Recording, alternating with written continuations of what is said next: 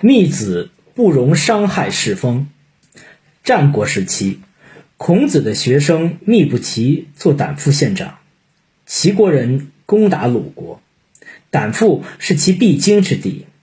胆父的老人们向密子请求说：“地里的麦子熟了，请你任凭人们去收割吧，不要管它是谁种的。”让胆父的百姓增加些粮食，总比留在地里让敌人抢走要强一些。他们请求了三次，密子都不同意。不多久，齐国的侵略者来了，抢走了麦子。季孙氏发怒了，派人去斥责密子。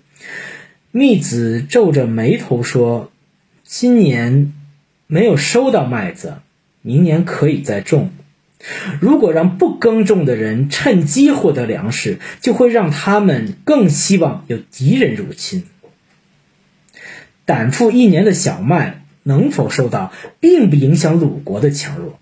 如果使老百姓有了不劳而获的心理，世风坏了，对鲁国所带来的伤害会几代人都恢复不过来。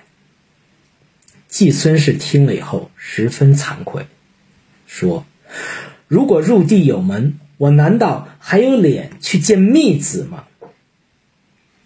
密子的做法对于解救危难似乎有点迂腐，但对于维持国家的长治久安则关系甚大。